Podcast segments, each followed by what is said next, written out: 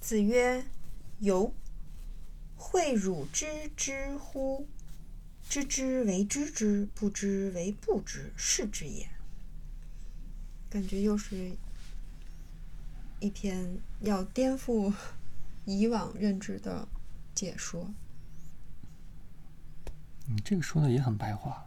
嗯哼，这篇需要关注的点就是孔子因材施教的能力，嗯，这是给子游说的，给子路说的，不是子游吗？由他叫仲由，字子路，由是他的名字。哦那长辈叫叫晚辈是叫名的，同辈儿是不能叫名的，叫人叫名就是骂人。他同学或者他的晚辈儿是不可以管他叫由的，只能叫他子路。子路啊，这个人出现了好多次了，也是孔门十贤里的很出名，嗯是那种武力性比较强的，特别的豪爽，也爱交朋友嘛。嗯那一般这种人啊，都会稍微有点莽，可能也也会比较喜欢逞强。爱逞强的人呢，就会有点儿，他不知道的也爱说自己知道，哦热心肠嘛，想帮助人，就那那个感觉，嗯嗯，就喜欢说好听，喜欢承担，嗯创造机会让自己上。嗯不知道之前发生过什么，反正就有一天，孔子把他叫身边儿，就跟他说：“子路呀，我跟你讲过，怎么算知之吗？”子路可能就说：“老师没有。”啊，这时候孔子就跟他讲，到底怎么才能知之？知之就是长知识、长学问，如何提升自己的学问？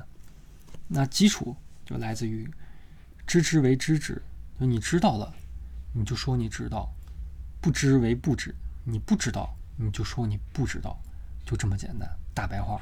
你能够知道学习新的知识的前提，就是因为你不知道，所以你有求知欲，你才想让自己的不知道变成知道。但如果一个人世界全都是知道的话，它本身这种动力它就会很弱。那当人自己懂的时候，你相当于一杯水，你是装满了的，你是融不进更多的水进来的。你看到了外面真的知道的时候，你都会拿你歪曲的眼镜儿挑他的刺儿。嗯所以子路呢，可能卡的点就在这里。那有没有可能是他不知道自己不知道？也有可能，除非这个人他比较比较混沌，因为其实你想啊，你不知道一件事情的时候，你心里的感觉它是不一样的，跟你确定一件事情的时候，起码从你对这件事情的反应速率，它俩二者就是截然不同的。嗯当人不知道的时候，会有一种状态叫疑或者叫惑，嗯嗯疑就是一种左右摇摆，就它没有那么确定。嗯那当他知道的时候，他会很笃定。假如说啊，一种极端情况就是他知道错了，嗯他又很固执、很笃定，那结果就是按照这个方向走下去，他会撞墙。嗯那他下回就不会那么笃定，除非他蒙对了。但是下一次呢？下下次呢？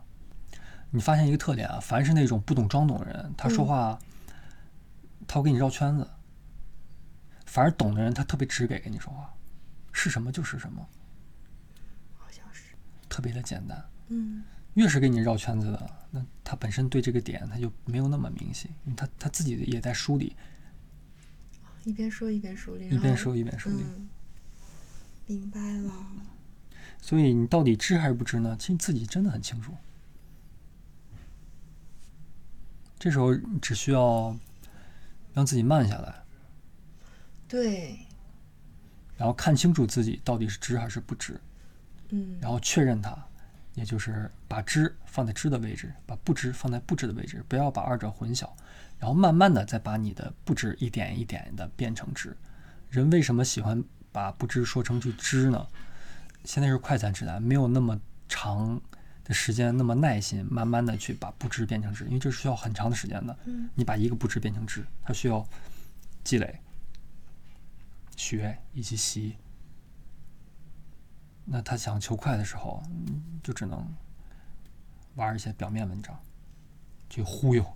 嗯后人啊，为了把这种混淆的知区分开，他又发明一个概念叫真知。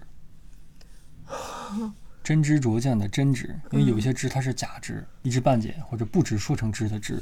嗯因为其实你说出来一句话的时候，你很难判断这个话到底是对方的真知还是假知，因为这个知它不是针对文字语言本身的，而是针对人的。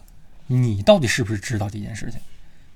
两个人，假如这件事儿做饼干我不会，我把你说的话复制了一遍，那嗯我说出来这就是不是真知，嗯你说出来就是真知，嗯是这个区别。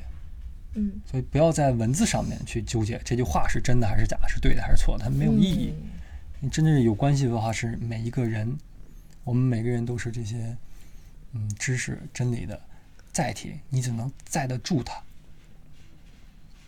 嗯。嗯，你才能用得出来它。明白了，你还有问题吗？没有了，谢谢你。